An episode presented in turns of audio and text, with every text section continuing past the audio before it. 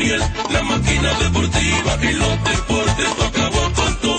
La máquina deportiva live.com. Hockey, fútbol, lucha libre con baloncesto, béisbol, boxeo y mucho más. Las noticias del deporte bien actualizado, entrevista y opinión y todos los resultados. O'Neill Batista anotó un touchdown, bateando 400 te deja noqueado. Más que Kobe Bryant,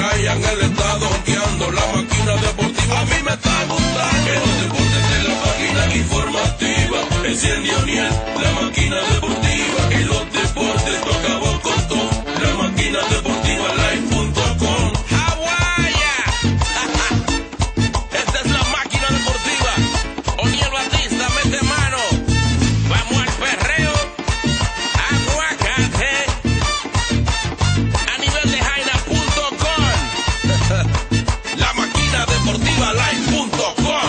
Un saludo cordial a todos que sintonizan la máquina deportiva Postcard, donde quiera que se encuentren. Yo soy Uniel Batista para traer las informaciones del ámbito deportivo. Arrancamos con buenas y malas noticias para los Leones del Escogido. La buena es que van a tener eh, contrataciones de catchers extranjeros. La mala es que Wendell Franco no va más. Peter O'Brien y Ellis fueron los premiados peloteros de estrellas de la semana, la Lindol. Estrellas retiran el número Ramírez. Ángel Ovalle dice que las lesiones han golpeado a, las, a las águilas ibaeñas. Esto y mucho más en la máquina deportiva podcast. Así que tomen asientos, no se mueva que apenas esto comienza. Pausamos y regresamos. Saludos, le habla su campeón Wilfredo Vázquez Jr. Les pido que sigan en sintonía con la máquina deportiva. Deportiva. Hola, soy Pablo Sandoval. Sigan aquí con la máquina deportiva. Yo soy Manny Mota del equipo de los Dodgers de Los Ángeles. Por favor, mantenga la sintonía con la máquina deportiva. Hola, mi nombre es Elmer Descent de los Mets de Nueva York y lo invito a que sigan en la máquina deportiva. Soy Julio Lugo, te invito a que siga con la máquina deportiva.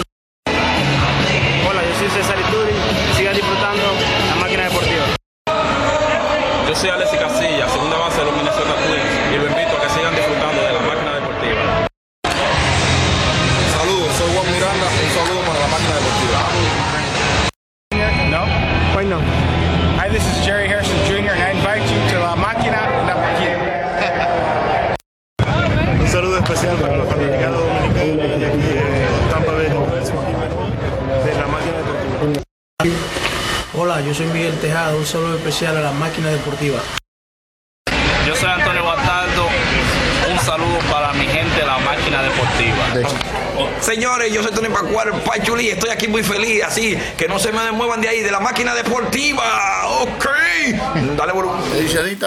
O'Brien y el lanzador Chris Ellis fueron escogidos este jueves como jugadores más destacados en la tercera entrega del programa Pelotero Estrella de la Semana, correspondiente a la presente campaña del, béisbol otoño invernal dominicano. O'Brien de los Toros del Este y eh, Chris Ellis de los Gigantes del Cibao recibieron la mayor cantidad de votos en sus diferentes categorías por parte del jurado del programa e integrados por cronistas deportivos de todo el país por su destacada actuación en este periodo de eh, con promedio eh, con periodo de entre 26 de noviembre al 2 de diciembre del presente año. El pelotero estrella de la semana, la premiación oficial del torneo de béisbol otoño invernal dominicano. Cuenta con el patrocinio del Banco Reserva de la empresa BNN Sepora. El evento se celebra en, en la temporada en su edificio número en su edición número 44, siempre bajo la organización de eh, producciones dominicanas Apolo, que preside el licenciado Andrés Vanderhol, Vanderhol, perdón. Oye, Andrés Vanderhol. Tanto Brian como Elías recibirán el premio eh, métrico de 5 mil pesos. Qué bueno. Felicidades para Peter O'Brien y Elias. Seguimos.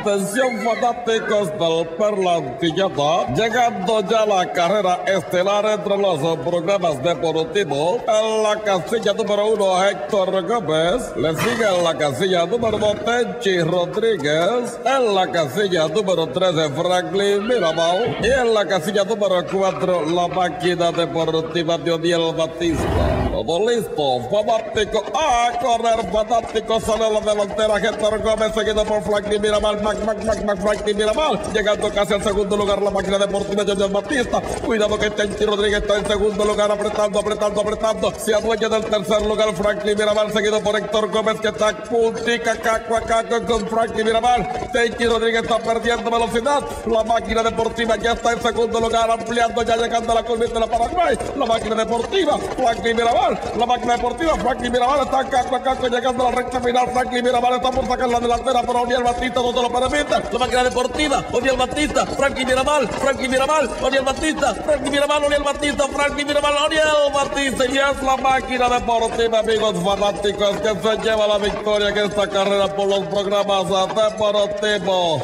Felicidades para el ejemplar Oniel Batista montando la yegua a la máquina deportiva. Buenas tardes desde la Perla Antigua.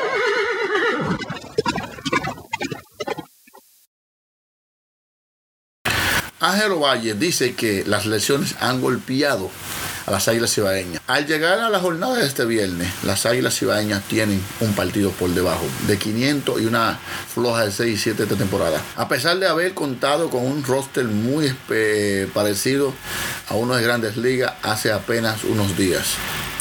Algunos imprevistos han afectado el desempeño de los santiagueses. Las lesiones no han golpeado duro. Hemos perdido a tres jardineros titulares por lesión. Regresó Melgui Cabrera. Últimos días que jugó, Agar está fuera por la ingle. Víctor Robles tiene una molestia en un tobillo. Perdimos al torpedero regular por resto de temporada, Hemos Sosa. Tenemos una, un equipo capaz, aunque hemos tenido un eh, hemos tenido que recurrir a un plan eterno, dijo el gerente general de las Águilas, Ángelo Valles. Durante una, una prensa conferencia eh, eh, vista por Zoom, las Águilas perdieron más reciente partido 2 por 1 ante los Toros. Para Valle, uno de los principales problemas para su novena ha sido la parte ofensiva. Promedio 3.3 carreras por juego en esta temporada. Nuestro equipo ha estado inconsistente, al igual que la liga, en la liga material de la ofensiva. La primera mitad ha sido muy dura en materia ofensiva. Hemos jugado defensa por debajo de lo que esperamos que tenemos el material para comenzar, comenzar a mejorar, comentó el dirigente. Sin embargo, Valles Valle se siente muy complacido del trabajo de su rotación abridora y del bullpen amarillo. El picheo ha estado impresionante. Nuestra rotación abridora ha sido sólida a pesar de las lesiones. Kialas y, Van Merrill han trabajado, han hecho eh, buena química. Néstor Como cerrador ha sido impresionante y ya lleva tres salvamentos. Salvamento sostuvo. De igual manera anunció que en los próximos días tendrán la integración de ayuda a las escuadras. Gregory Soto y Richard Rodríguez ya pasaron el protocolo de COVID-19. Próximamente se integrarán al roster, indicó Valle. Además, anunciaron que Vidal Nuno, Nuños o Nuno, ese es mexicano, creo que lanzará el domingo contra el Licey en su debut en la temporada. No nos hemos ajustado al problema que hemos tenido en la temporada y la cosa ha sido manejada, dicho Ovalle. Problemas en el equipo de la Cuyaya. Seguimos acá en la máquina deportiva. Le saluda Juan Carlos Santana, el Choco de Telemicro y aprovecho para saludar y felicitar a mis hermanos de la máquina deportiva. La tienda deportiva número uno de todo New York, con la mercancía de los equipos dominicanos de béisbol y de softball. Peligro Sport. En Peligro Sport encontrarás una selección completa de artículos de tu equipo favorito. Bates, pelotas, guantes, guantillas y todas las gorras de los equipos de béisbol. Camisetas, chaquetas con tu nombre bordado. Y además tenemos collares de balance de todos los equipos y mucho más. Todo lo que tú quieras lo consigues en Peligro Sport. Estamos ubicados en el 2200 de Amsterdam Avenue, en Manhattan, con el teléfono 212-568-0222. Eso es 212-568-2222. Peligro Sport. Las estrellas retirarán el número de Ramírez. Las estrellas retirarán este viernes en, el Tetelo Valgas ante el partido frente a las Águilas Cibaeñas, el número 16 que vistió en su uniforme Rafael Ramírez, al que asistirá el presidente de la Liga de Béisbol Profesional Dominicana, el licenciado Vitelio Mejía. Comenzará a las 7 de la noche. Incluirá la entrega a Ramírez de una camiseta de las Estrellas Orientales. En un cuadro con el que con el número 16 también una placa de reconocimiento por su sobresaliente carrera con el club. Ramírez jugó 16 temporadas con las Estrellas, equipo para el cual defendió el campo corto, la segunda base y la tercera base. Su mejor temporada con el club fue fueron las del 1981 al 1982 en la cual eh, tuvo promedio de bateo 3.35 con 13 dobles, 2 triples, 16 empujadas, 39 carreras anotadas. Felicitaciones para Ramírez en su día. Seguimos. La máquina deportiva.com Hernández del. Un saludo para toda mi gente de la máquina deportiva. Visiten la página que ahí está todo lo que tenemos de deporte. Hola, te habla Carlos Beltrán de los Mets de Nueva York. Saludos a la máquina deportiva. Yo soy Al Horford y te invito a la máquina deportiva.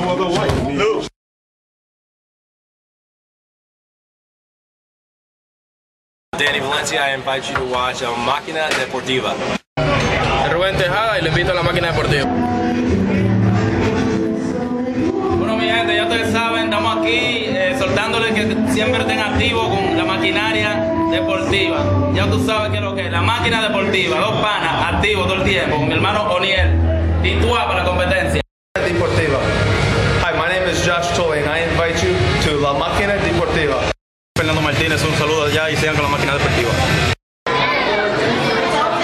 Les saludo a José Roy, un saludo para todos ustedes y continúen con la máquina deportiva. A la máquina deportiva, un saludo. Hola, sí, ¿cómo está? Te habla Luis Felipe López, eh, uno de los dominicanos de la NBA, representante de la República Dominicana, y lo quiero exhortar a que siga positivo aquí, máquina deportiva, ya tú sabes. Soy Charlie Villanueva y siga con la máquina deportiva. Hola, este es Miguel Batista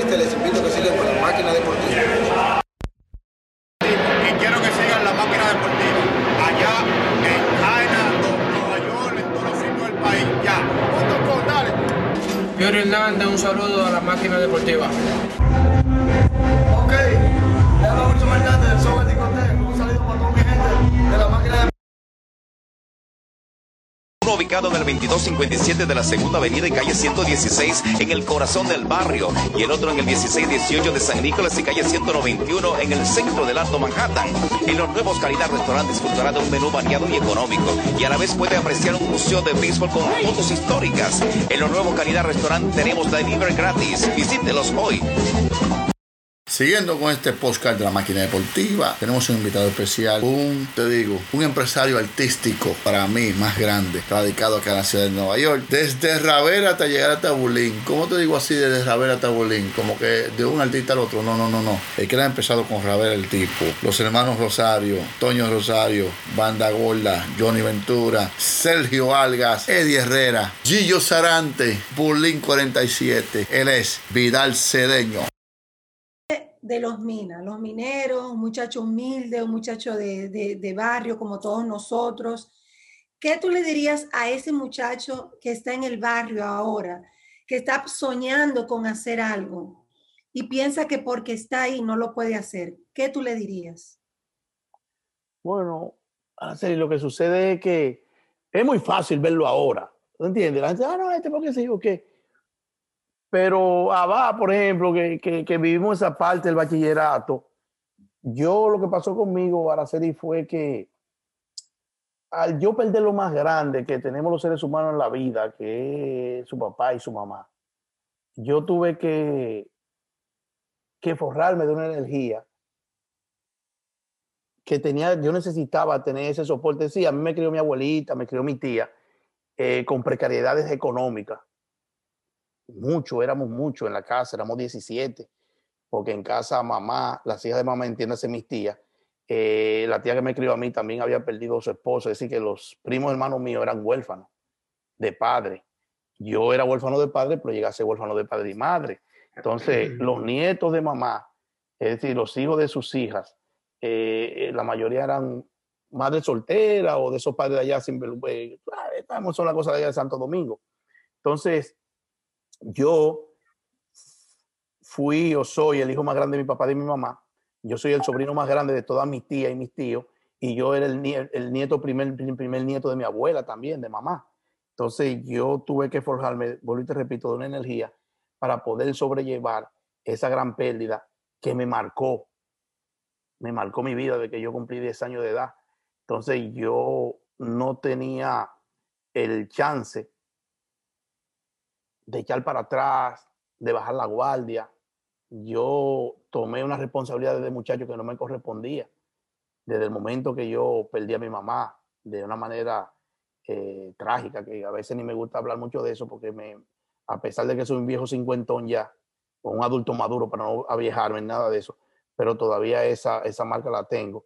Pero en vez de quizás coger para, el, para otro lado, eh, para el lado oscuro, yo lo que cogí fue el lado de la claridad y me dije a mí mismo que yo tengo que luchar y ser alguien en la vida eh, por mí, por mis hermanas mellizas que eran huérfanas también, por mi abuelita, por la estrechez económica que vivíamos nosotros allá en el hogar, sabiendo que teníamos casa propia, ¿tú entiendes? Pero éramos pobres, los más pobres del barrio. Sí, eh, en casa nosotros vivíamos en la avenida Milagrosa y mamá eh, hicimos un anexo atrás de abesto y de zinc y todo eso. Y llegó un momento cuando se murió mi mamá, tuvimos que la familia entera irnos a mudarnos para atrás para alquilar la casa de adelante, para nosotros tener la garantía de, de, tener la comida. Y a que era toda la vaina, pero nosotros era la cueva que decíamos, ah, no, la cueva, en Chelsea, vaina muchacho. Y Vidal en, en la cueva, porque nosotros en la cueva que vivíamos, que era en el patio, atrás. Entonces, ¿qué le podido decir yo al muchachito ese? No, que gracias a Dios cogimos el lado de la luz. Eh, Avalo sabe que yo era bien carpetoso en el liceo, pero fui un muy buen estudiante. Yo liberé los cuatro años míos del liceo. Yo nunca cogí un examen final eh, eh, de ninguna materia. Yo le liberé los cuatro años del bachillerato. Cuando nos graduamos en el 1982, que con la fiesta esa de Johnny Ventura que mencionamos ahí en el Agua y Luz, eh, sacaron los cinco mejores estudiantes por conducta y aplicación de los cuatro años del bachillerato y sacaron cinco. Yo fui uno de esos cinco. Y ahí fue en ese momento, con 16 años de edad, yo no había cumplido los 17 todavía, con 16 años de edad que me gradué. Bueno, yo tenía ya 17 cuando hicimos la fiesta, pero cuando me gradué yo no había cumplido los 17. Eh, ahí fue que me di cuenta del vacío tan grande que yo sentí en mi vida, porque no, no tenía a mi mamá ahí al lado mío en ese momento, ¿te entiendes? Ese momento de, de reconocimiento. Y así como me sucedió eso, todos los logros que he podido hacer en mi vida, como cuando conseguí mi visa para venir para acá, para los Estados Unidos, como cuando me gradué de la universidad también, eh, me gradué de, licenciado en Mercadotecnia allá en la República Dominicana, eh, cuando hice mi residencia aquí, cuando hice la ciudadanía, cuando me vi siendo manager y de representar los más grandes artistas dominicanos, cuando me han dado tanto reconocimiento aquí, eh, los medios de Nueva York, el periódico New York Post. No quiero parecerme al Pachá, ni quiero vanagloriarme de todo esto, pero te estoy mencionando todo esto para caerte de que cada vez que yo recibía un reconocimiento, sentía ahí el vacío que, de, de no tener a mi madre conmigo. Eh, Dios ha sido muy, ha sido muy bondadoso con, con uno. Pero sí, me siento privilegiado, me siento muy privilegiado, me siento muy, muy dichoso. He dicho siempre que en el término material Dios me ha dado mucho más de lo que he necesitado, con mis defectos y mis virtudes y todo eso. Pero, pero sí, yo le diría a ese muchachito, lo, lo lograste, lo lograste, fíjate lejos. Y ojalá, siempre lo he dicho, que eso pueda servir de ejemplo para muchos muchachos. Tú sabes que a veces uno tiene sus precariedades, tiene sus momentos difíciles y todo eso. Pero se puede, se puede lograr. Yo me alegro mucho cuando yo veo que esos muchachos de allá, los urbanos, eh, los artistas y todo eso. Ahora sí le tengo que decir algo, no importa la posición y lo que estén pasando, eh, uno tiene que creer en uno mismo. Uno, tú tienes que creer en ti. Es decir, yo siempre creí en mí.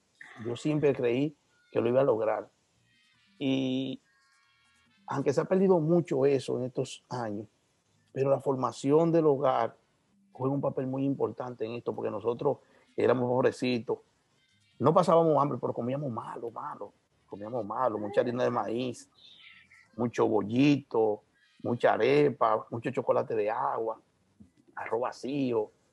Comíamos carne nada más los domingos a veces, que compraban, no digo un pollo ni medio pollo, no un cuarto de pollo, y lo picaban en pedacitos para nosotros por, por lo menos toparnos con un cocote o con una patita y todo eso.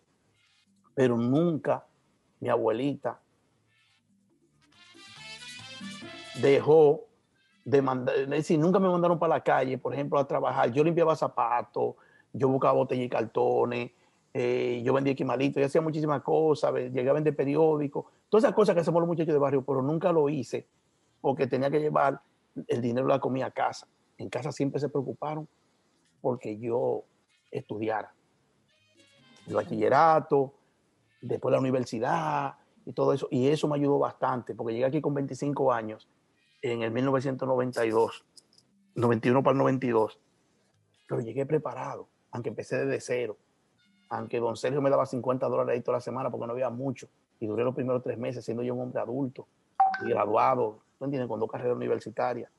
Pero eh, eh, el estudio, la preparación, el creer en ti mismo, eso es eh, lo más importante para lograr tener la bendición de Dios y algo que nunca lo podemos abandonar, la voluntad. Usted tiene que tener la voluntad de hacer las cosas. Excelente. Para nosotros ha sido de mucho agrado haber compartido con ustedes. La invitación queda abierta para otra entrega de la máquina deportiva Postcard.